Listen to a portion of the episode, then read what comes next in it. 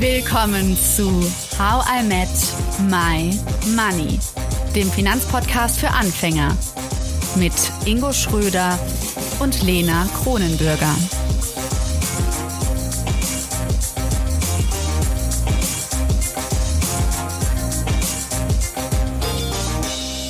Hallo und willkommen zur fünften Folge von How I Met My Money. Hallo, Hallo Ingo. zusammen. Ich fühle mich wie Folge 1, obwohl schon Folge 5 ist. Vielleicht, weil ich wieder so aufgeregt bin. Wir haben ja heute einen ganz besonderen Gast, auch einen berühmten Gast. Und zwar ist Natascha Wegelin bei uns, alias Madame Moneypenny. Hallo Natascha. Hallo ihr beiden, danke für die Einladung. Du hast mich gerade berühmt genannt. Ja, schon. VIP. Ja, genau. Das ist die berühmteste Person, die ich kenne. Okay, dann, ich weiß nicht, ob das, ob das, ja, okay, gut. Also die ich live jetzt mal so kenne, mit der ich rede. Okay, cool. Schön. Ja, Natascha, wir kennen uns ja so ein bisschen schon. Ähm, ich würde mal kurz erklären, woher eigentlich. Das war ja eigentlich ein lustiger Zufall, wie wir uns, glaube ich, kennengelernt haben, weil du, glaube ich, in einem von deinen Büchern über dein Erlebnis äh, mit Provisionsberatern, aber auch der positiven Lösung mit Honorarberatern schreibst und so kamen dann auf einmal ganz viele Kundinnen äh, oder oder von dir Zuhörerinnen zu uns und meinten, hey, ich lese da oder ich höre da so einen Podcast oder ich lese ein Buch und da wird empfohlen, dass ich zu Honorarberatern gehe. Und dann habe ich dir, glaube ich, mal irgendwann geschrieben, ob wir daraus nicht mehr machen wollen. Und dann ist da, glaube ich, nichts draus geworden, denn du hast ein anderes Projekt sagen, da. Das klingt nach einer sehr langen Geschichte. Ingo. höchst, höchstwahrscheinlich nicht geantwortet. Ja, aber dann hast du ein anderes Programm, ne? Wie, wie ging es dann weiter da? Also, Äh, das Mentoring-Programm meinst du? Ja. Ja, genau, ja, stimmt. Da, da hatte ich mir Gedanken gemacht über das, über das Mentoring-Programm, was es jetzt auch seit zwei Jahren gibt. Und da habe ich mir recht schnell die Frage gestellt, so, oh, kriege ich das irgendwie alles äh, überhaupt alleine auf die Kette? Und habe mich dann umgeschaut nach Honorarberatern, die mich halt unterstützen können, auch bei der Konzeption und eben dann auch bei der Betreuung der, der äh, Frauen, die da mitmachen. Und dann wart ihr so top of mind und dann hatte ich dir auf Instagram einfach nochmal geschrieben, so, hey Ingo, hast du nicht Bock? Dann haben wir einmal telefoniert und haben gesagt, jo, das passt, lass Eine uns das Stunde. machen. Ja, genau, relativ Ja. lange, ja. Und äh, dann war das ja alles recht pragmatisch. Haben wir das Mentoring gemacht, jetzt im zweiten Jahr und äh, seitdem sind wir Best Friends. Das stimmt, ja, tatsächlich auch privat so ein bisschen Ja. geworden. Genau. Äh, ja, und äh, für mich auch ein total tolles Erlebnis, da mal in eine ganz andere Welt als typischer Finanzberater, Schrägstrich Honorarberater reinzukommen, mit dem, was Vielleicht du müssen da geschaffen hast. Ja, eingreifen, sozusagen, was ist das für eine Welt? Vielleicht können wir da nochmal von ganz von vorne irgendwie erklären, Natascha, wer du bist, beziehungsweise was du gemacht hast. Ähm, also du bist Unternehmerin und Bestsellerautorin. Und ja, nachdem du in Deutschland und Südafrika BWL studiert hast, hast du mit 26 Jahren dein erstes Unternehmen bgsuche.de mitgegründet. Aber in der Öffentlichkeit stehst du meist mit deinem zweiten Unternehmen, Madame Moneypenny, das du Ende 2015 gegründet hast und äh, wo eben auch Ingo, wo du auch involviert bist. Und ähm, Frau, ja, und um Frauen auf ihrem Weg in die finanzielle Unabhängigkeit zu begleiten, bloggst du, machst einen Podcast und du gibst Seminare. 2018 ist dein Buch Madame Moneypenny, wie Frauen ihre Finanzen selbst in die Hand nehmen können, erschienen, das 27 Wochen in den Spiegel Bestsellerlisten vertreten war. Also, Natascha, ich würde sagen, Madame Moneypenny ist äh, ja ein Unternehmen, auch ein Projekt, aber eigentlich ist es inzwischen eine richtige Bewegung geworden. Ähm, wenn du dich jetzt an deine Anfänge erinnerst, hast du damals schon geahnt, dass es so viele Frauen gibt, die lernen wollen, wie sie finanziell unabhängig werden? Tatsächlich nicht. Also erstmal danke für die, für, für die nette Vorstellung und auch, dass ich, dass das Buch 27 Wochen auf der Bestsellerliste wusste ich gar nicht. Keine Ahnung. Ist, ist das erste, ist das erste, was ich höre. Gut Äh, Aber recherchiert. cool, ja. Sehr gut recherchiert auf jeden Fall. Na, und zu den Anfängen, da, nee, das hatte ich mir überhaupt nicht so gedacht. Ähm, also Ende 2015, genau hast du recht, habe ich angefangen mit Madame Moneypenny. Aber das war halt ein privater Blog für mich. Ne? Ich dachte also, pff, okay, jetzt weiß auch nicht, hast jetzt irgendwie drei Bücher mal gelesen und guckst mal, ob das jemand anderes auch noch helfen kann, dieses, dieses Wissen, was ich mir da angeeignet habe. Und es war ja auch so zu der Zeit, dass es einfach sehr, sehr wenig Frauen in dieser Branche halt gab, äh, bei den Bloggerinnen oder YouTuber, das waren alles, alles Männer. Und das fand ich ein bisschen schade, fand ich mich auch nicht so richtig gut angesprochen. Und eigentlich war das Feedback aus dem Umfeld eher so, ja, klar, müsste ich auch mal machen. Ach, aber ob das jetzt irgendwie ein Blog, ob das sich da irgendwie so viele ähm, dafür interessieren, Frauenfinanzen, passt das wirklich so zusammen? Und so hat sich für mich die ersten Monate auf jeden Fall auch angefühlt. Also sehr mühsam, sehr viel erstmal so den Markt aufbrechen. So, ja, es gibt, es muss doch irgendwo Frauen geben, die sich mit Finanzen auseinandersetzen wollen. Also es war überhaupt nicht so, ähm, so ein Selbstläufer quasi. Ne? Ich finde, das, das ist immer ein fieser Trugschluss, wenn man eben Menschen sieht oder Unternehmer, Unternehmerinnen, erfolgreiche Persönlichkeiten in Anführungsstrichen, dass man immer guckt, oh, wo die jetzt stehen aber ist jetzt auch fünf Jahre her, so weißt du. ist auch fünf Jahre ja. her. Und äh, mit sehr viel auch gerade am Anfang den Karren anzuschieben. Ähm, es war schon recht, recht mühsam, umso schöner, dass es jetzt, wie du, wie du auch gesagt hast, so eine Bewegung draus geworden ist. Ähm, die Money Pennies äh, supporten sich da untereinander, so dass ich da eigentlich gar nicht mehr so super viel machen muss. Ähm, sondern mhm. die, die befruchten sich da eigentlich gegenseitig in der Community und helfen sich. Und also es ist ganz, ganz großartig, was da dann jetzt entstanden ist, ja.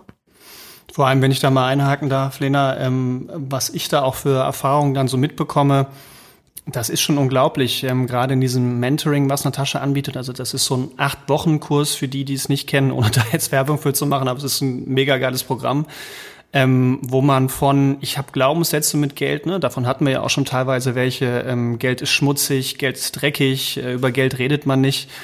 Und dass das da anfängt und wirklich teilweise gar keine Ahnung von Geld haben, und das sind in dem Fall Frauen, aber Männer gibt's natürlich genauso, da kommen wir ja auch noch hin. Und wie dann untereinander da ein Support entsteht und ähm, sich gegenseitig unterstützt wird, auch bei schwierigen Fragen, auch bei emotionalen Zusammenbrüchen und das mit einer Qualität, die Natascha da darstellt, wo ich unterstützend tätig sein darf, das ist schon enorm. Und ich glaube, viele unterschätzen einfach, was da für eine Arbeit hintersteckte, das erstmal aufzubauen und an dem Punkt zu sein, aber auch was da wirklich abgeliefert wird und was das für einen enormen Mehrwert am Ende bietet und was dann im Nachhinein auch für eine Zufriedenheit bei den Mädels, nenne ich es mal, entsteht. Also mhm. ganz toll. Ja, du hast ja gerade emotionale Zusammenbrüche gesagt, Ingo. Also ähm, Natascha, bei uns ist ja so, ich fange ja sozusagen erst diese finanzielle Reise an, also bin, wenn man es auf dich bezieht, so eine junge Money Penny. Ähm, und da ist es gar nicht so ein emotionaler Zusammenbruch, sondern eher so eine Lethargie. Hm. So wie, ne, dieses, klar, wie fängt man an und so weiter und so fort. Ähm, deswegen interessiert mich das gerade so, ähm, wie du angefangen hast. Also kannst du dich dran erinnern, wie, mh, hm, ja, also wie du sozusagen auch diese ersten Schritte gegangen bist und wie, ja, wie vielleicht auch dein Selbstverständnis noch ein ganz anderes war. Denn ich habe das Gefühl, dass schon, dass finanzielle Unabhängigkeit eben auch ein anderes Selbstverständnis mit sich bringt. Total, ja. Also das war bei mir, ähm, ja, es war auch eine Reise. Das hast du eigentlich ganz schön gesagt. Also ich, ich glaube, es ist auch eine Reise. Es ist kein Thema, was sich innerhalb von ein paar Wochen da irgendwie lösen lässt, sondern dann geht es eigentlich wahrscheinlich erstmal richtig los. Und das äh, Geld ist ja auch ein Thema, das ja auf ganz viele verschiedene Lebensbereiche Einfluss hat. Und bei mir war es tatsächlich so, dass ich, ähm, ja, ich hatte ja einmal diese, dieses blöde Erlebnis mit dieser Provisionsberaterin da, die mir so ein paar Sachen dann verkauft hat. Aber es passiert ja viel, ne? Und die machen halt nichts, weil sie, weil es gar nicht erst wissen. Bei mir war es dann irgendwie so, ich, wo jetzt genau der Anfangspunkt war, weiß ich gar nicht mehr. Aber ich war da irgendwann krank, lag zu Hause im Bett bin irgendwie auf den, äh, auf den YouTube-Kanal von Kolja Barkhorn gestoßen, Aktien mit Kopf. Und habe mir dann quasi eine Woche lang diese Videos reingezogen und Bücher bestellt okay. und habe dann auch relativ mit der harten Kost mit äh, Gerd Kommer dann angefangen. Habe ich ein halbes Jahr gebraucht, dieses scheiß Buch durchzuarbeiten, weil es echt sehr wissen, also gerade für den Anfang schon sehr wissenschaftlich äh, aufgebaut ist. Und ja, so mit der Zeit, und dann kamen auch noch so andere Sachen dazu, so generell dieses Thema Persönlichkeitsentwicklung, ne? so dieses, hey, du kannst dich weiterentwickeln und ähm, da noch in ganz vielen verschiedenen Lebensbereichen ähm, dir ein Leben aufbauen, was dich noch glücklicher macht. Und dann kamen auch so so Bücher wie so die die vier Stunden Woche von Tim Ferriss. Da ist es natürlich auch nochmal absolut mind-blowing, wenn man damit noch gar nichts vorzutun hat. Ne? So mit dieser Idee, hey, du kannst vier Stunden die Woche arbeiten und 20.000 Euro im Monat verdienen. da war ich so, okay, Und klappt das? Das will ich.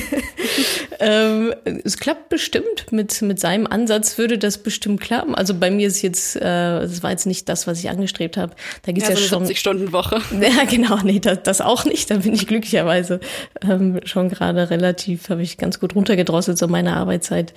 Ähm, ja, und so, so kommt dann vom, vom einen, genau, Rich Dad Poor Dad war natürlich auch nochmal ein Augenöffner und so hatte ich so ganz viele Aha-Momente hintereinander und dachte, boah, ist ja eine komplett neue Welt.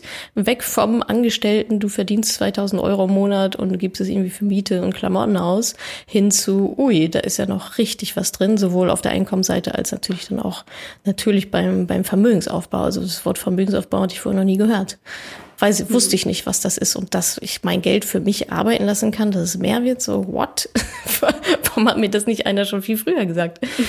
Ja. Aber der Unterschied ist ja da, dass du es nicht nur für dich genutzt hast, sondern dann entschieden hast, okay, das müssen auch andere wissen und vor allen Dingen ja. Frauen. Wie genau. kam das? Ja, das äh, kam dann ähm, einfach durch Gespräche auch so im Freundeskreis, ähm, dass ich mal, ja, wie macht ihr das denn? Ach ja, nö, mache ich irgendwie gar nicht. Und ähm, dass ich mir dachte, das ist irgendwie komisch, weil die Statistiken, also irgendwann hatte ich mich da so reingearbeitet, so die Statistiken sagen ja ein bisschen was anderes. Ne? Also dass wir das schon auch tun sollen, gerade wir Frauen. Und das war so doppelt paradox, dass genau das, was so wichtig wäre, halt die Menschen dann nicht tun. Und das fand ich irgendwie doof. Und das hat mich auch. Weißt du noch genau, was dich da, also was dich da überrascht hat an vielleicht einer besonderen Statistik oder einer besonderen Prozentangabe, die dich total ja, hat? Also das, das krasseste, und das äh, rezitiere ich ja auch immer die ganze Zeit, ähm, war ein Artikel, ich weiß nicht, Süddeutsche Zeit oder so, dass 75 Prozent der Frauen, die heute, ich glaube, 30 bis 55 Jahre alt sind, ähm, in Altersarmut landen werden, sprich eine Rente unter 400 Euro bekommen. Und da war ich so, Moment mal, 75 Prozent, das sind jetzt nicht 20 oder 50, so, sondern also die Mehrheit, 75 Prozent kann doch, kann doch gar nicht sein. Warum ist das so? Warum kümmert sich da keiner drum? Und warum ist dieses System so, wie es ist? Und ich bin jetzt nicht jemand, der irgendwie sagt, okay, jetzt werde ich Politikerin und versuche mal innerhalb vielleicht der nächsten 80 Jahre das System zu ändern. Ähm, kann noch kommen. Kann noch kommen, ja. Und also da gibt es bestimmt auch Menschen, die dafür sehr gut geeignet sind, dieses System einzureißen. Ähm, aber ich fand es dann pragmatischer zu sagen, okay, dann lass uns das Feld doch mal von hinten aufräumen. Es gibt ja genug Möglichkeiten, trotz dieses äh, Systems, trotz dieser Strukturen, für sich selber vorzusagen und ähm, selber gutes Geldmanagement ähm, zu betreiben. Und das war so mein Ansatzpunkt, dass ich dachte, okay, dann schreibst du mal drüber, hoffst, dass es keiner liest. und dann hat es doch jemand gelesen, aber ich so, ah, okay, vielleicht ist da ja doch, äh, doch mehr drin, als ich dachte. Irgendwann habe ich mich dann natürlich unternehmerisch auch damit befasst. Also ich dachte, boah, das weiß ich noch ganz genau, wie cool wäre es, wenn ich damit irgendwann mal meine Miete bezahlen kann, weil ich dann auch das E-Book geschrieben habe und so. Und immer so in der Sommerzeit, wenn ich im Urlaub bin, dann blätter ich so meine alten Tagebücher durch.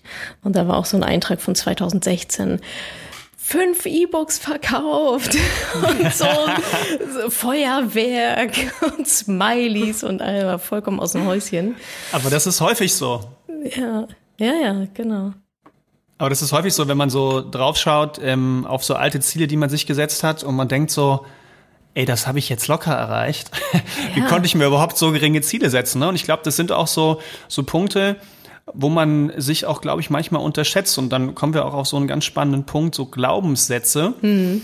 Natascha, was waren denn so deine Top drei Glaubenssätze, als du dich mit dem Thema Geld, Finanzen beschäftigt hast? Weißt du das noch? Also einer fällt mir da direkt ein und äh, den habe ich, glaube ich, auch immer noch nicht so richtig abgelegt, ehrlicherweise. Ähm, Geld kommt durch harte Arbeit. Mhm. So. Ja, ich weiß, in Bezug auf investieren ist, ja, das ist ja der, der beste Gegenbeweis eigentlich, ne? Also ich investiere mein Geld und schwuppdiwupp, äh, mach's mal mit irgendwelchen Amazon-Aktien oder, oder was auch immer oder auch mit ETFs, äh, macht ja. man da, macht man da eine ganz gute Rendite von allein. Aber ich merke so im, im Berufsleben, ähm, um auch das Projekt weiter voran, weiter voranzutreiben, dass da schon, äh, dass ich, ich glaube, ich brauche auch dieses Grinding so ein bisschen und Hustling. Das, ich versuche es immer mal wieder, so ein paar Monate ein bisschen Piano zu machen und dann bin ich aber total pumped, wenn ich irgendwie einen neuen, äh, neuen Impuls kriege und um 5 Uhr aufstehe und Sachen mache und so. So, so verläuft das Leben dann in Phasen, denke ich. Das habe ich für mich jetzt so, so abgestempelt. Also dieses, ähm, das ist, das war, glaube ich, der, der krasseste. Für, für Geld muss man hart, also auch hart arbeiten, ja. Ähm, das war auf jeden Fall einer. Dann Geld wächst nicht auf Bäumen. ich glaube, das hat meine Mutter äh, zwischendurch irgendwie, oder ja, vielleicht ja. irgendwie kam, war das so, ja, Geld wächst halt nicht auf Bäumen. Ähm, und was sagt der Glaubenssatz so aus? Also ganz kurz mal, um auf Glaubenssätze grundsätzlich zu kommen. Das sind ja mhm. sozusagen also Sätze, die man sich immer vorsagt, auch oft unbewusst, richtig? Ähm, oder wie würdest du das beschreiben? Was ist ein Glaubenssatz und was sagt dieser Glaubenssatz ja, eben genau. aus?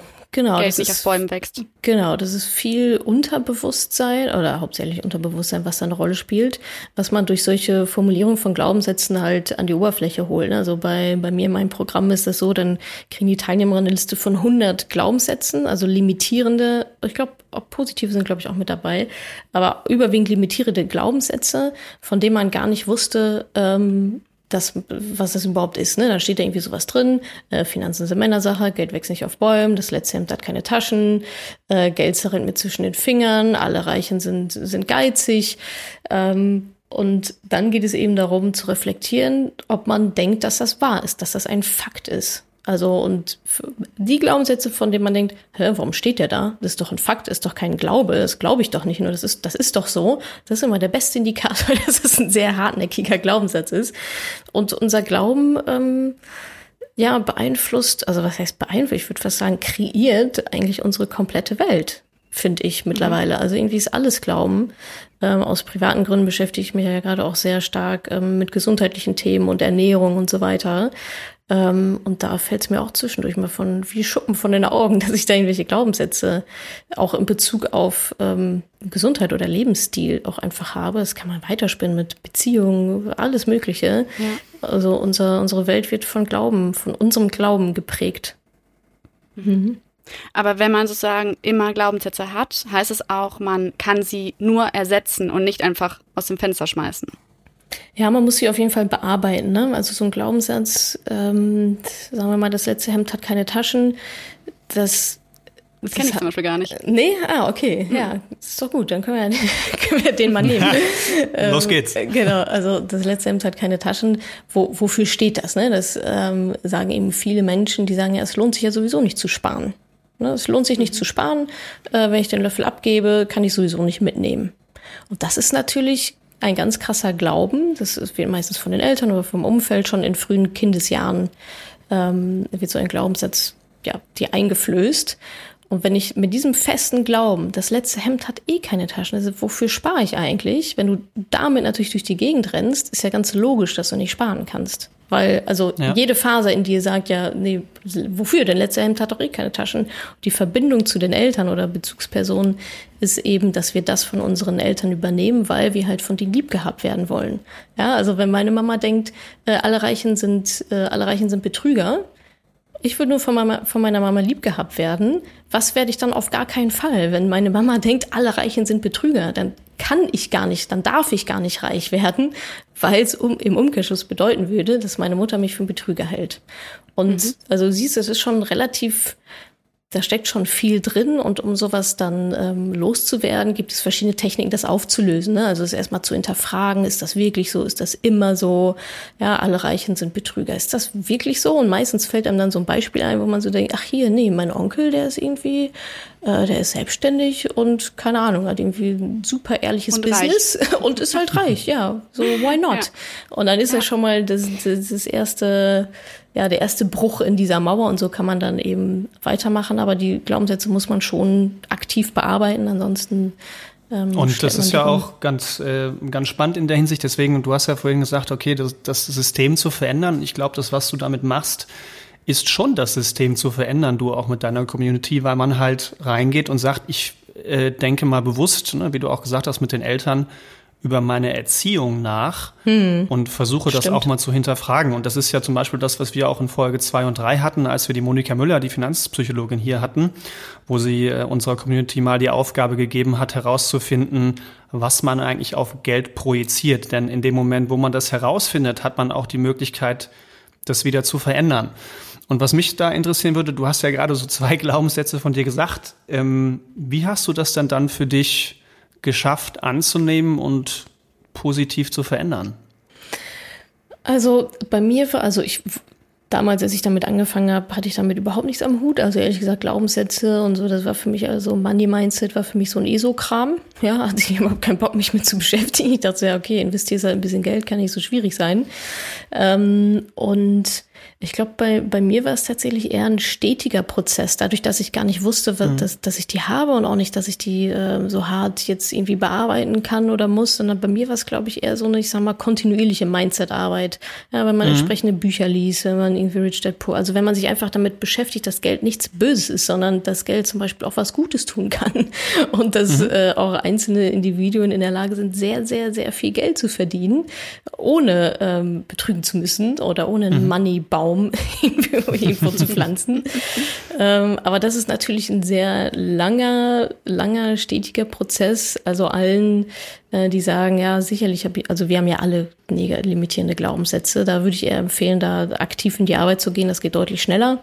Ähm, ja, und dann kriegt man auch gute Und ich glaube, das ist ja auch das Schöne, was die Möglichkeit auch in deinem Mentoring, was wir ja auch immer wieder hören. Ich mhm. kann mich noch an einer Sache erinnern, wo, wo, wo eine gesagt hat, ähm, ich glaube, ich habe meine Eltern gegen Geld eingetauscht, weil die gestorben sind und ich ein Erbe bekommen habe. Und das, was du gerade beschrieben hast, Geld ähm, kann, glaube ich, auch eine schöne Möglichkeit sein. Und das bekommen wir dann ja auch mit, einen näheren Blick auf sich selbst zu werfen. Das hatte ich ja, glaube ich, auch schon mal. Was meinst du mit Ingo? Mit dem, also jemand hat seine Eltern gegen Geld eingetauscht? Ja, also das war so, dass die Person, die Eltern hatten sich, glaube ich, scheiden lassen. Und ähm, dann war es so, dass, das, dass da, glaube ich, dann kein gutes Verhältnis war. Und ähm, als dann sind beide Eltern gleichzeitig gestorben. Es hat ein Erbe stattgefunden. Und die Person hatte dann tatsächlich ein Problem damit, ähm, das Geld anzulegen und das lag jetzt nicht unbedingt am fehlenden Finanzwissen, würde ich sagen, sondern eher damit, was mit dem Geld mitgekommen ist in dem Moment. Ne? Und das ist das, was wir ja auch beim letzten Mal rausgefunden haben, was ich ja manchmal auch so in dem Mentoring so ein bisschen schon versucht habe mit den Damen, auch in, im, im Umgang mit den Glaubenssätzen, dass man Geld einfach mal mit Ich austauscht. Und wenn man das jetzt mal in dem Bezug mit der Story nimmt, dann würde es ja bedeuten, das Erbe ist ein Teil von meinen Eltern. Also ein Teil von meinen Eltern ist auf mich übergegangen. Und wenn das wenn zwei Ichs gleichzeitig aufeinandertreffen, die zerstritten waren, dann führt das natürlich erstmal zu Unruhe. Und ähm, das sind ganz, ganz spannende Dinge. Ich glaube, in Form mit Glaubenssätzen, das wollte ich damit sagen, dass auf einmal Dinge ausgelöst werden in Menschen, wo sie dachten, wo kommt das eigentlich gerade her? Ich beschäftige mich doch eigentlich nur mit Geld. Aber hm. eigentlich heißt es, ich beschäftige mich mit dir, äh, mit mir selbst. Und ich glaube, das ist das Schöne, auch, auch für dich und auch für unsere Community und auch für die, für die Money Pennies da draußen und die Money Penner. Es hören ja auch viele, viele Männer. Geil.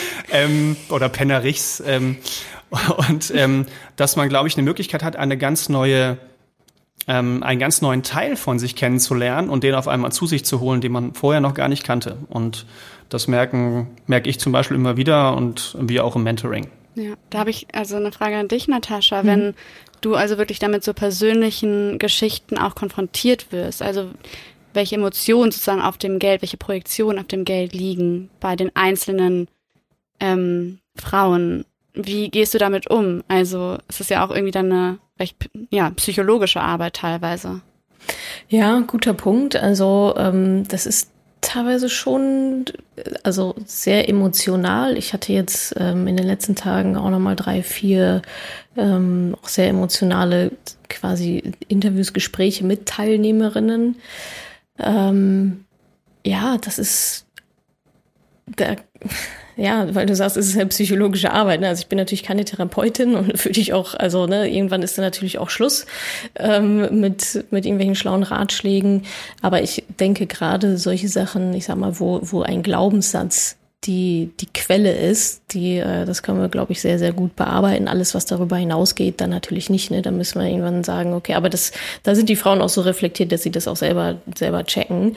Aber klar, das ist, ähm, das sind teilweise sehr emotionale Themen oder auch was auch sehr häufig vorkommt, ist, dass Frauen aus einer Krisensituation heraus sich jetzt mit dem Geld beschäftigen. Ne? Also wenn zum Beispiel ähm, der Mann verstorben ist, so und jetzt auf einmal stehen die da, haben nur noch 30 Prozent des Haushaltseinkommens, zwei Kids, ähm, ein Haus, was noch nicht abbezahlt ist und äh, keine Ahnung, ne? Das, also, das sind auch mal sehr emotionale Geschichten und ich sag mal, mehr als da Händchen halten und zureden und sagen, du schaffst das und Werkzeuge an die Hand geben, können wir dann in dem Moment wahrscheinlich auch nicht machen. Aber ich denke, das, das Wichtigste ist tatsächlich diese Reflexionsarbeit, die ja dann auch dazu, ähm, auch dazu, ja, dann genutzt werden kann, sich dann weitere Hilfe zu holen. Hm. Und ähm, passiert dir das häufig, dass du auch von den Teilnehmerinnen ähm, deiner Seminare auch was Neues mitnimmst, also dass du irgendwie was gelernt hast? Oder würdest du sagen, ähm, das Wissen, was du dir heute neu aneignest, kommt wirklich eher von, von Büchern zum Beispiel? Also ja, ach so punktuelle Sachen immer. Ne? Also im letzten Mentoring hatten wir zum Beispiel eine Steuerberaterin mit dabei, das war ganz gut. also unter den Teilnehmerinnen und dann war immer so Steuerfrage und so, ja, hier ist, ich weiß gar nicht mehr, wie sie hieß, Anja oder so. Äh, ist die heute da im Live-Call? Weil wir bräuchten mal einen steuerlichen Rat. Also da, ich sag mal so, so Bits, äh, so kleine Bits äh, nimmt man da ja immer mit. Aber ich glaube, es ist gar nicht so sehr das, das Fachwissen, sondern eben genau diese Geschichten, von denen Ingo ja gerade auch erzählt hat. Ne? Die sind halt außerhalb meiner Welt zum Beispiel. Da wurde ich noch nie konfrontiert. Und das finde ich halt super spannend, ne? Also sich so in die, in die Welten der anderen hineinzuversetzen und dann eben auch zu überlegen, krass, für die ist Geld jetzt echt nochmal echt was anderes als für mich irgendwie mein Gehalt und wo fahre ich in Urlaub hin. Ne? Ähm, von daher nehme ich ja. da eher viel, ich sag mal so auf der Meta- und emotionalen Ebene mit, um da nochmal einen viel stärkeren 360-Grad-Blick zu bekommen auf das Thema selber, auch für mich dann, klar. Mhm. Ja, was, also ich, ich also höre deine Podcasts auch schon recht lange und ähm, du hast eine sehr, sehr starke und auch strikte Stimme. Also in dem Sinne, so du motivierst einen, du lässt irgendwie keine Ausreden zu, man macht das halt jetzt. Ähm, interessanterweise ähm, kommen mir dann doch immer wieder Fragen zu deiner Person auf, was ich immer amüsant finde, weil du ja eigentlich inhaltlich was vermittelst und dann wollen Leute was über dich wissen.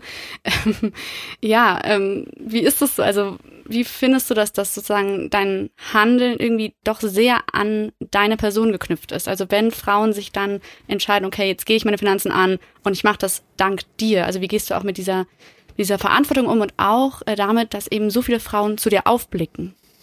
Ja, gut, guter Punkt auf jeden Fall. Ähm, ja, das habe ich mir natürlich so ein bisschen so ausgesucht, aber das ist jetzt in, in dem Extrem.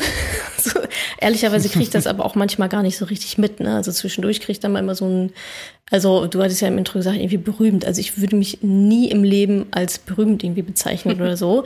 Manchmal kriege ich das dann so mit, wenn ich auf der Straße angesprochen werde oder irgendwelche Leute mir erzählen, ja, äh, als ich gesagt habe, dass ich dich kenne, sind die vollkommen ausgerastet und so. oder letztens habe ich, äh, hab ich hier mit dem Carsharing so einen Typen mitgenommen, der auch in die gleiche Richtung musste und war dann auch so, ja, mach's irgendwie, ach, ich habe so ein bisschen Instagram und so. Was? 100.000 Follower? Oh, ich sehe gerade drei Freundinnen von mir folgen dir auch und so. Das ist dann, also das ist dann erstmal schön, also ein schönes Gefühl, natürlich ein Impact auf, auf Menschen einfach zu haben. Ich glaube, ich habe also ich, wahrscheinlich kenne ich die Dimension selber gar nicht, aber will ich auch gar nicht unbedingt kennen. Das ist auch vollkommen in Ordnung. Ähm, und ich finde es dann wirklich sehr, ähm, sehr lieb und süß, wenn mir dann auch so persönliche Fragen teilweise gestellt werden zu meiner Gesundheit oder wie ich denn dies mache oder das mache oder so. Da habe ich aber schon recht starke Grenzen definiert, ähm, was so mein Privatleben angeht, was ich da preisgebe und was nicht. Also schon ziemlich wenig. Ich glaube, es fühlt sich immer viel an für, für die, die außen stehen, wenn ich da mal irgendwie sowas erzähle. Aber es ist äh, natürlich super, super wenig, was ich da preisgebe.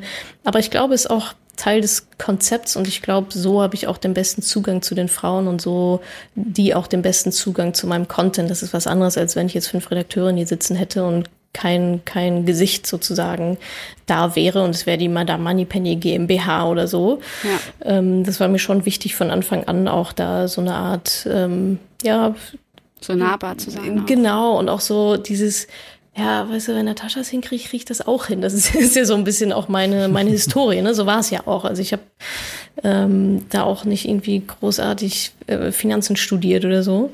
Hm. Ähm, genau, von daher. Aber warst du dann damals auch hm. so deine eigene Stimme, also als du dann diese Anfänge gemacht hast oder die ersten paar Monate vielleicht auch, also diese starke Stimme, wie ich dich eben beschrieben habe, hast du dann ja, hm, selber so zu dir gesprochen oder wie war das? Ja, ich glaube, das ist auch über die Zeit gekommen. Ich finde es immer so, wie man selber zu sich spricht und dann aber auch nach außen. Man weiß ja nie, wie es ankommt.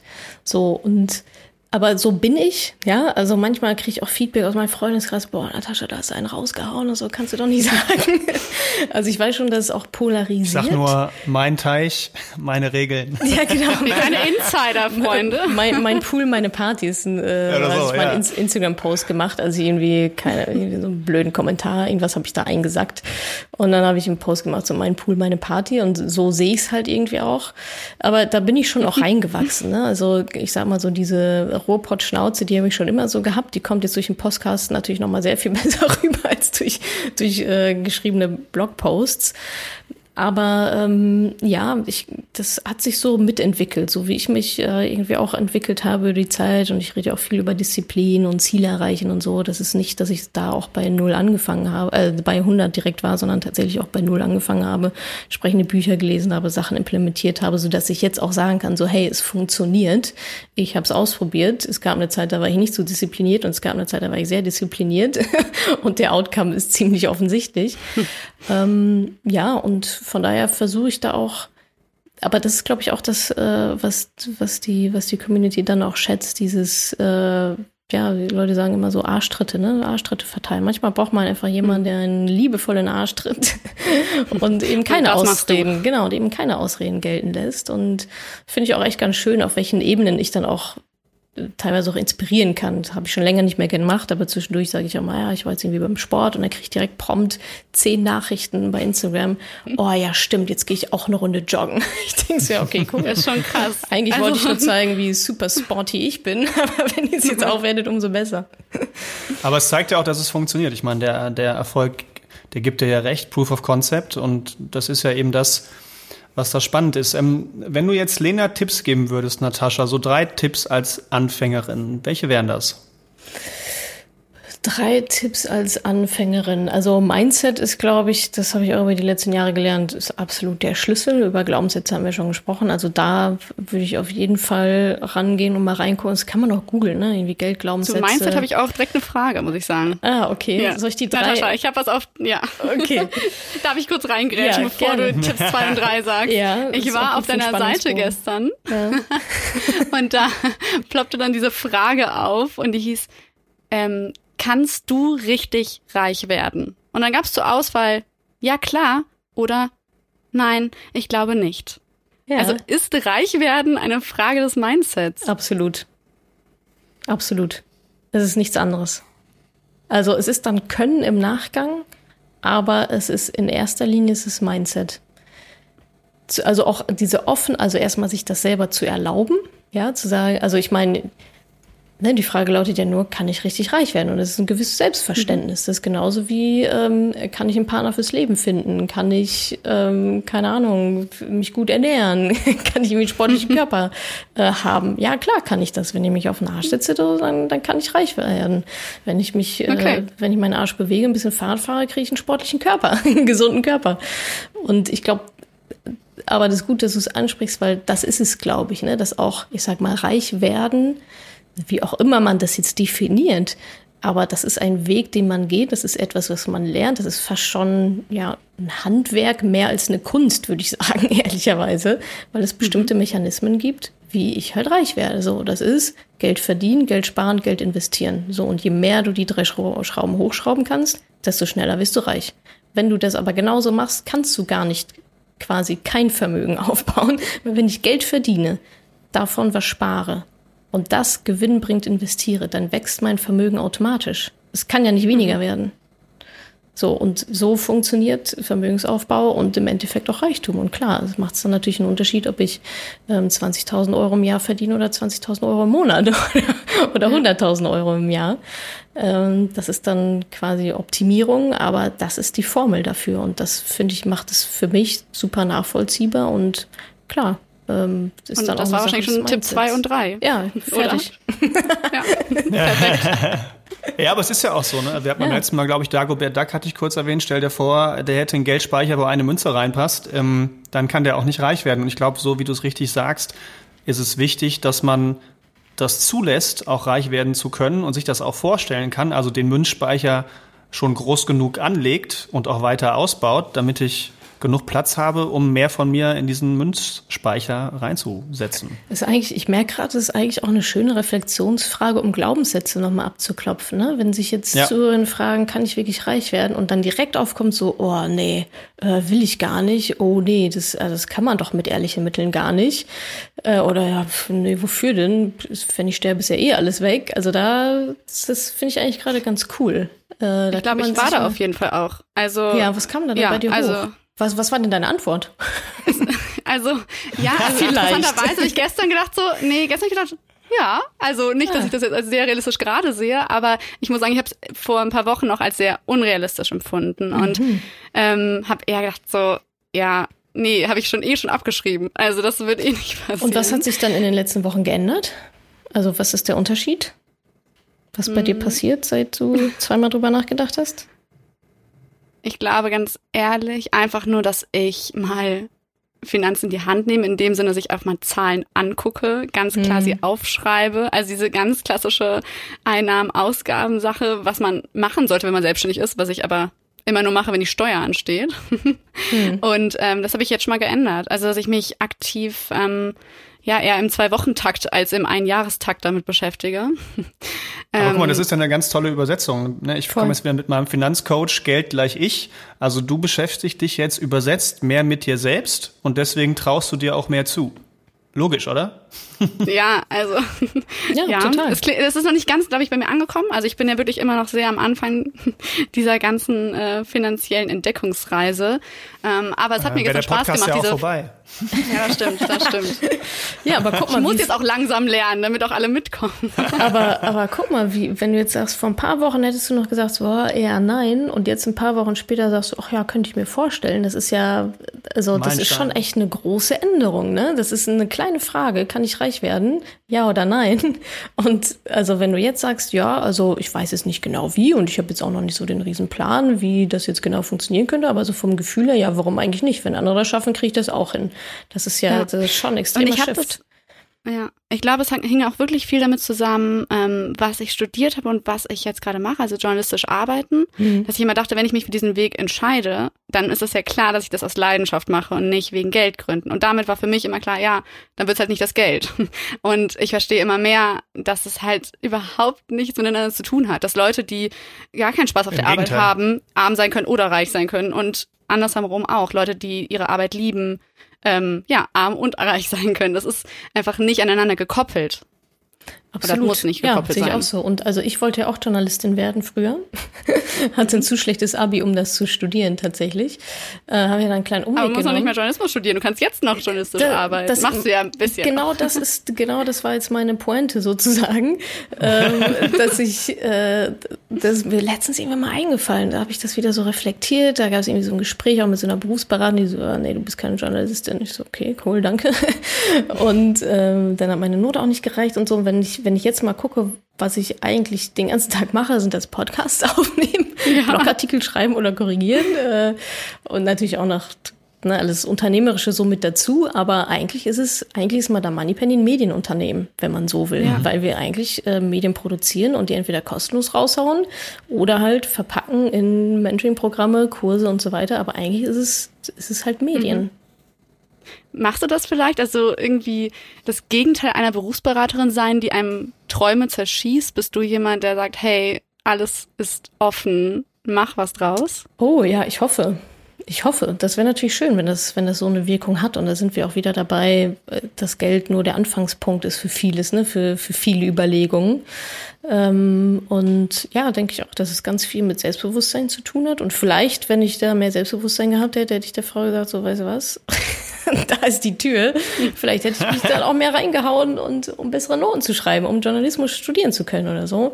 Mhm. Ist jetzt alles äh, nochmal ganz gut gegangen, aber stimmt, ja, ich würde aber schon sagen. Praktisch ist es ja auch so. Ne? Mhm. Also wenn ich ja. die Teilnehmerin von deinem Mentoring oder teilweise aus der Community sehe, ich sehe ja nur einen kleinen Teil davon, aber mhm. dann ist es häufig schon so, die lernen sich besser kennen über Geld, werden selbstbewusster, dann geht man in eine Gehaltsverhandlung und sagt, ich will mehr, weil ich mehr wert bin. Und wenn man es nicht bekommt, dann sucht man sich einen neuen Job oder denkt über ganz andere Businesses nach. Ne? Wenn man sagt, ja, ich, ne, also das kommt ja auch häufig bei dir dann, äh, ich kann nicht mehr sparen, dann suchst du ja, dann such dir was, wo du mehr verdienen kannst, mhm. um mehr zu sparen. Und ich, da kommt ja viele Anregungen und so wie ich das mitbekomme, auch viele Geschäftsmodelle. Ich glaube, es war jetzt auch in deinem zweijährigen Jubiläum ne, mit der Christina, mhm. ähm, das, das war ja auch so, dass da, eine, dass da tolle Stories draus entstehen, wo ja eben genau das passiert dass du da Leben veränderst. Ja, total. Positiv. Ich glaube, die, ich glaube, die Hauptmessage, die ich ja auch gerne rausbringe, ist so, dass man sich auch sein eigenes System schaffen kann. Ne? Also wer sagt denn, dass du angestellt sein musst? Dann mach dich halt ja. selbstständig, wenn du da mehr Bock drauf hast. Und wenn es nicht funktioniert, ich sage immer, einen Kackjob kannst, findest du immer wieder. Ne? Also wenn man aus einem Kackjob kommt, dann kannst du echt nur gewinnen, indem du den Job wechselst oder dich selbstständig machst oder ein bisschen rumprobierst. Und wenn es nichts geworden ist, dann machst du halt, machst du was anderes oder lässt dich ja wieder im Kackjob ja. anstellen vorübergehend, wenn die Kohle knapp wird. Ähm, also ja, das, das hoffe ich schon, dass ich da so motivieren und inspirieren kann, dass die Leute einfach ihr Ding machen, ohne da jetzt so super viel Angst vor Konsequenzen zu haben, die ja meistens sowieso recht niedrig sind. Und auch, und da sind wir auch bei so Luxusobjekten und so weiter, auch sich von der Meinung der anderen frei machen. Das ist, glaube ich, auch nochmal ein ganz, ja. ganz großer Punkt. Also Aufruf an unsere Community, beschäftigt euch mit Geld, den ja. Arsch hoch und einfach Ingo, mal deswegen hören die unseren Podcast. Ja, ja, aber das ist ja noch wichtig, hören, auch hier zu machen. hören. Ja, nicht ja. genau. sondern machen. Das ist dann der Unterschied, ja. Aber wenn du jetzt sagst, Geld ist nur der Startpunkt und wir reden jetzt mal ganz klar über investieren, was du eben schon angesprochen hast. Wofür, also du investierst, um sozusagen mehr Geld zu haben, nachdem du gespart hast. Ähm, warum? Also wofür? Was ist das? Was ist das Ziel? Ja, das ist natürlich sehr individuell. Ne? Also ähm, ich würde sehr sagen, bei meiner Community ist so der erste Schritt, ähm, dann eine Altersvorsorge aufzubauen. Ne? Also bei mir sind immer so ein bisschen die Etappen, ähm, wie ist so mein, wie ist so meine Vermögensstruktur, habe ich noch Schulden oder nicht und oder habe ich vielleicht auch schon Notgroschen. Ähm, wenn man da drunter ist, geht es natürlich erstmal Schulden abbauen und sparen und so weiter, dass man da safe ist und dann geht es ans Investieren, um in erster Linie gerade bei uns Frauen die Rentenlücke auszugleichen. Und damit hat mhm. man meistens schon ganz ordentlich zu tun, je nachdem, wie früh oder wie spät man da einsteigt äh, oder wie viel finanzielle Mittel man dann auch hat, geht da dann schon ein ordentlicher Batzen äh, meistens dann eben dafür dann äh, in die Investition rein, in die Sparpläne oder was auch immer. Und wer natürlich sagt, ja, das, das ist cool, das, das kriege ich ganz gut hin, dann sind der Fantasie natürlich keine Grenzen gesetzt. Ne? Also es gibt auch einige, ich hatte auch einmal eine im Seminar, die sagt, ja, meine Kinder sind jetzt irgendwie, keine Ahnung, 12 und 15 und äh, ich würde ganz gerne in fünf Jahren eigentlich noch so auf Teilzeit gehen. ja, okay, cool, dann, dann mach doch das, ohne eben Einbußen, ohne eben finanzielle Einbußen zu spüren. Und da kann sich jeder ja dann ähm, von auch kurzfristigen Zielen, ja, man muss jetzt nicht irgendwie 60 Jahre lang sparen und irgendwie nur Kohlrabi essen. Ähm, trotzdem kann ja die Weltreise drin sein oder die, die Reise mit dem Bus oder was weiß ich, die Eigentumswohnung ja. oder so. Das ist dann natürlich sehr, sehr individuell, aber am Ende geht es, also geht es bei mir persönlich auch, und das ist, denke ich, so das, das Höchste, was man dann erreichen kann, um finanzielle Freiheit, dass man eben sagt, ja, ich bin finanziell so gut aufgestellt, ich, ich muss nicht mehr arbeiten, ich kann, wenn ich lustig bin und äh, macht mir irgendwie auch Spaß und so. Aber ich sag mal, dass man sich, und das meine ich auch mit eigenem System und eigene Kultur zu schaffen, ich muss nicht mehr mit jedem zusammenarbeiten, ich muss nicht mehr jeden Kunden annehmen, ich muss nicht ja. mehr irgendwie auf jede Konferenz rumspringen. Also eigentlich ein Leben nach den eigenen Vorstellungen, ähm, was dann so gut wie unabhängig von, äh, vom Einkommen einfach ist, das aktiv reingeholt werden muss. Ja. Das klingt nach einem sehr guten Traum. Oder? Ähm, ja, dafür lohnt es ja. sich doch mal, 25 Euro im Monat zu sparen und ein bisschen mal zwei ETFs rauszusuchen. Ja, und damit kann man denken. ja schon anfangen. Ne? Das ist ja schon. Ja. Aber genau, wenn wir noch mal ganz kurz zu diesem trotzdem vielleicht ähm, kleineren Ziel, aber trotzdem, also das solide Ziel, die ähm, Altersvorsorge uns ansehen. Ähm, da würdest du sagen, wird schon, da kann man dran feststellen, dass es ein strukturelles Problem ist, dass Frauen eben auch noch heute, auch im Jahr 2020, immer noch häufig zumindest finanziell nicht unabhängig sind. Oder ja, woran machst du das fest? Definitiv, ja. Also die Statistiken werden ja leider irgendwie nicht besser. Ähm, Gerade letztens ist noch mal eine Statistik rausgekommen. Ich glaube, dass 10 Prozent der Frauen in Deutschland, also nur 10 Prozent der Frauen in Deutschland über 2000 Euro pro Monat verdienen, was schon echt irgendwie sehr wenig ist. Also 10 Prozent, so ist ja, ist ja nix. Ähm, und klar, das, also das, da können wir jetzt quasi alle Gaps einmal, einmal durchgehen. Also Gender Pay Gap über Care Gap über bis hin zur Pension Gap. Die hängen natürlich dann irgendwie alle, alle stark mit zusammen. Das sind sehr viele Faktoren, die da, die da mit reinspielen, wo Frauen dann einfach ja, systematisch benachteiligt werden. In dem Moment, in dem sie von vornherein schon weniger Geld verdienen als der männliche Kollege in gleicher Anstellung mit gleicher Qualifikation, dann in dem Moment, äh, wo Kinder ins Haus stehen und es vielleicht ja nicht nicht bis zu Ende gedacht wurde, was es denn jetzt eigentlich heißt, wenn ich einfach mal zehn Jahre auf Teilzeit gehe.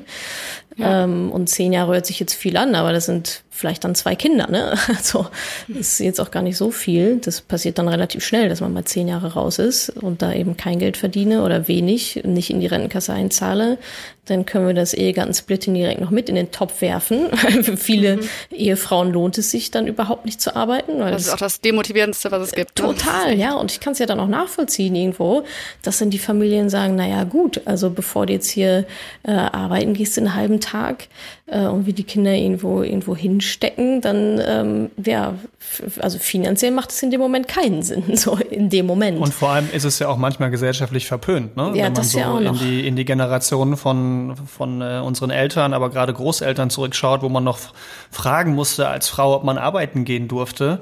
Äh, das ist ja, auch wenn es heute nicht mehr so ist vom, vom, vom Papier her und vom Gesetz, aber immer noch so in den Genen drin. Und dieses klassische Erziehungsschema, die Frau bleibt zu Hause und kümmert sich um die Kinder, ne, wie gerade angesprochen, in Teilzeit und hat dann Ausfallzeiten, kümmert sich dementsprechend aber auch nicht um, ums Geld, weil der Mann es nach Hause bringt und sich auch darum kümmert, meistens schlecht als recht äh, woher soll man es auch lernen? Und ich glaube, daraus folgt auch viel. Ne? Pension Gap, das haben wir gerade gehört, aber auch Gender Pay Gap, das hatten wir ja auch mit der Monika Müller, ähm, dass man gar nicht seinen eigenen Wert kennt, was man verlangen darf äh, für sich selbst und dadurch natürlich auch so Gender Pay Gaps unter anderem zustande kommen, aber natürlich auch zu verlangen von seinem Mann, hey, äh, ganz ehrlich, wenn ich jetzt zehn Jahre Kinder aufziehe oder 20 und, und die Hälfte nur arbeiten gehe, dann gleich mir das bitte aus und das sollte eigentlich quasi ganz legitim sein, das fragen zu dürfen und auch umzusetzen.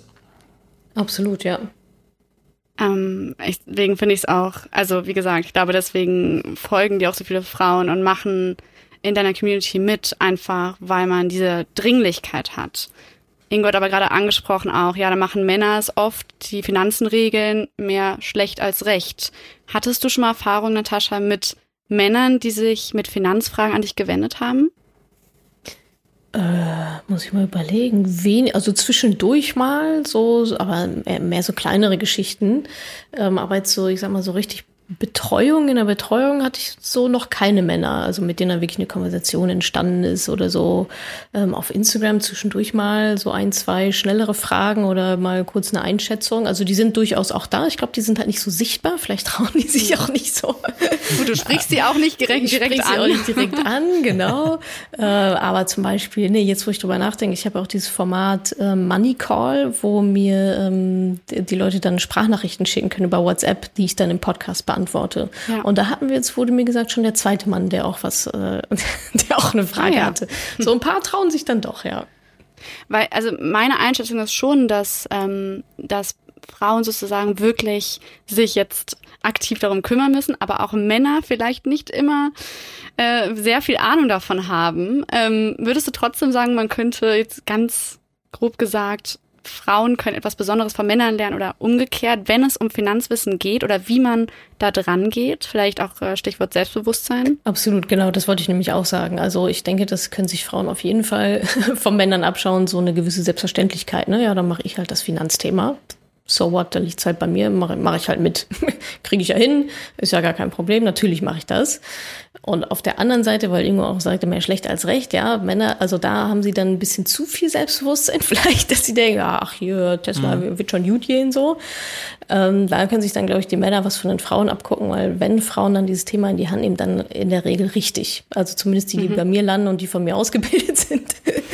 oder, oder von uns beiden, besonders Ingo, die, ähm, die wollen es dann halt auch im Detail wissen. Ne? Die sind da sehr gewissenhaft, die machen ihre Hausaufgaben, die äh, knüppeln hier die Aufgaben mit uns durch, die reflektieren extrem. Also ich sag mal so um diese... Und sind offen für eine zweite Meinung stimmt, und für ein Expertenwissen. absolut. Ich glaube, Ja, das ja. ist ganz wichtig, Stimmt. weil das kommt schon häufiger gerade, äh, ich sage jetzt einfach mal so Alpha-Männern oder die denken, keine Ahnung, dann hast du da einen CEO, CFO, die denken, die Weisheit mit Löffeln gefressen zu haben. Ja, aber wenn sie halt, ich sage jetzt einfach mal übert- übertrieben Alarmanlagen verkaufen, dann heißt das ja nicht, dass er weiß, wie man mit ETFs umgehen kann oder wie man richtig einen, einen Finanzplan sicherstellt. Und das bekomme ich auch super häufig mit, dass so eine kleine Mauer da ist und da steht drauf, ich kann Finanzen und wenn man mal kurz dahinter blickt, denkt man, ey, hier ist Wüste bei dir. Also da ist gar nichts und ähm, das ist, glaube ich, das, was Männer von Frauen lernen können, da wirklich offen für zu sein, für eine zweite Meinung und dann nicht am, am, am eigenen Stolz hängen zu bleiben.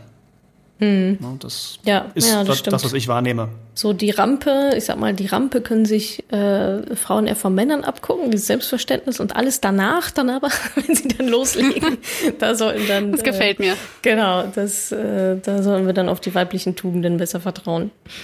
Ja, perfektes Schlusswort, muss ich sagen. Wobei, Natascha, wir Ja. dachten, wir ähm, ärgern dich noch mit Ah. fünf frechen Fragen. Alles andere hätte mich jetzt auch sehr gewundert. Das wird jetzt spannend. Also wir stellen dir fünf Fragen, Natascha, und du hast immer zwei Antwortmöglichkeiten zur Auswahl und dann kannst du auch noch kurz knackig in zwei, drei Sätzen Ah, cool. begründen, warum du diese Auswahl getroffen hast. Mhm. Ich fange mal an. Was findest du schlimmer? Bausparverträge oder Crash-Propheten? Das ist so eine schwierige Entscheidung. Das ist wie Mayo oder Ketchup. Mayo, auf jeden Fall Mayo. Ja, ich, ja doch Mayo, glaube ich auch. Aber besser, nicht schlimmer. Genau, besser, Mayo ist besser. Ich finde, glaube ich, schlimmer Crash-Propheten. Ein Bausparer, den kann ich immer noch auflösen, dann bin ich da irgendwie weg, aber Crash-Propheten, die, also das macht mich richtig wütend. Die gehen nicht weg, die sind. Ja, die gehen Wie nicht die weg. Pest. Genau, ja. Okay, Frage zwei. Nachteule oder Lerche? Äh, nee, Lerche, also Nachteule gar nicht. Um, ich sag mal, um 22.30 gehen wir mir die Klüsen spätestens zu. Dann bin ich vollkommen auch nicht zu gebrauchen. Okay, Frage drei. Was ist wichtiger? Eine Million auf dem Konto oder dass der BVB Bayern am letzten Spieltag die Meisterschaft wegklaut? Boah, Ingo, ey, sind das fiese Fragen. du siehst schon, dass ich überhaupt überlegen muss. Entweder wie wenig für mich eine Million Euro sind, Zwinker, Zwinker, oder wie wichtig für mich der großartige, wunderschöne schwarz-gelbe BVB ist. Äh, ja, also. Ja. Oh Gott, das ist so richtig schwer. Ich denke, was ist die Wichtigkeit dieser Frage? Ich verstehe überhaupt nichts daran. Dass Natascha Bayern hasst Ja, ja. und BVB-Fan im Ja, es, ich hab's, ich hab's mir schon gedacht, dass sowas dahinter steht. Ja, auf rationaler Ebene natürlich die eine Million, auf emotionaler Ebene wahrscheinlich äh, der Sieg über Bayern. Aber da muss, aber Champions League wäre natürlich auch ganz cool, ne? So Champions League Okay. Finale in der Nachspielzeit so und dann Eigen, Eigentor, Eigentor Manuel Neuer, dann bin ich ganz zufrieden. Okay. Sehr gut. Frage vier. Du findest Geld auf der Straße. Behältst du es oder gibst du es im Café um die Ecke ab? Also, ja, also ich habe schon, ich finde irgendwie zwischendurch immer mal Brieftaschen, die gebe ich dann natürlich ab. Oder wenn Ausweis drin ist, äh, bin ich auch schon mal selbst direkt vorbeigegangen. Ich würde wahrscheinlich ins Café reingehen und fragen, ob jemand ein Zwanni irgendwie verloren hat oder so. Und dann nehmen sie es. Genau, dann melden sich fünf und dann sage ich, okay, disqualifiziert. Ach, weißt du, wahrscheinlich würde ich es wahrscheinlich würde ich es im Café in die Kaffeekasse stecken, ganz ehrlich. Oder ich, also wenn ich es mitnehme, ähm, würde ich aber auch irgendwas, dann würde ich es wahrscheinlich auch irgendwie spenden oder so. Also Pommes und Mayo oder eins. ja, genau. Ah nee, Ernährung. Wir sind gerade auf Ernährung. Ja. Ernährung, genau. Nicht mehr. Sellerie. Okay, die, die letzte Frage. Wer würde besser Geld anlegen und warum? Katzen oder Hunde? Katzen. Katzen können alles besser. Nee, Hunde, Aber was das sind die Eigenschaften von Katzen? Ja. Warum können sie besser Geld Also die Eigenschaften von Katzen sind erstmal, dass sie, finde ich, also beharrlich sind. Äh, Diese Hunde sind so Flummis. Die springen die ganze irgendwie rum und ich finde Hunde auch so ein bisschen dümmlicher. so, sind so ein bisschen Alle trotteliger. Genau. flippen aus. Ich sag ja, polarisierend. ähm, und ich finde Katzen, Katzen haben auch so eine gewisse Arroganz, ja, die trauen sich das auch zu, das machen zu können. Ziehen das dann durch. Ziehen ne? das dann durch, kuscheln das dann auch weg, das ist denen dann irgendwie auch egal. ja, so ein Hund flippt ja vollkommen aus, wenn es einen neuen Knochen gibt. ähm, ich glaube, Katzen Lassen sind sich da nicht von anders beeinflussen. Genau, vollkommen egal. Pff, nö. Ich sehe schon, ihr beide seid auf der Kannst mir äh, Buckel runterrutschen, Wellenlänge. Ja. Und Hast die Hunde bellen Katzen? nur. Äh, ich selber leider nicht, nee. Aber meine Eltern haben, haben drei Katzen mittlerweile und auf die sitte ich zwischendurch mal und so. Aber genau, eigene Katzen gibt's, wenn ich, wenn ich mal äh, einen eigenen Garten auch habe. Ja, hoffentlich äh, irgendwann. So Ja. wie äh, in dem Lied mit Orangenbaumblättern Ja, genau. auf dem Weg. Stimmt. Ja, ach cool, Natascha. Ich danke dir sehr, dass du heute hier warst und vor allen Dingen, dass du ja uns sozusagen deinen Erfahrungsschatz mit uns geteilt hast. Ja, sehr gerne, vielen Dank. Also es waren echt äh, erfrischende Fragen. War mal äh, eine schöne Abwechslung zu sonstigen Interviews. sehr, sehr gut. freut ja, und ihr alle da draußen abonniert also gerne Madame Moneypenny auf allen Kanälen, falls ihr es nicht eh schon gemacht habt. Und folgt auch gerne Ingo und mir auf Instagram, Twi- Twitter, Facebook und LinkedIn. Wir hören uns am 24. August zum Money Monday. Und ja, tschüss Natascha und tschüss Ingo und tschüss liebe Community. Ciao. Tschö.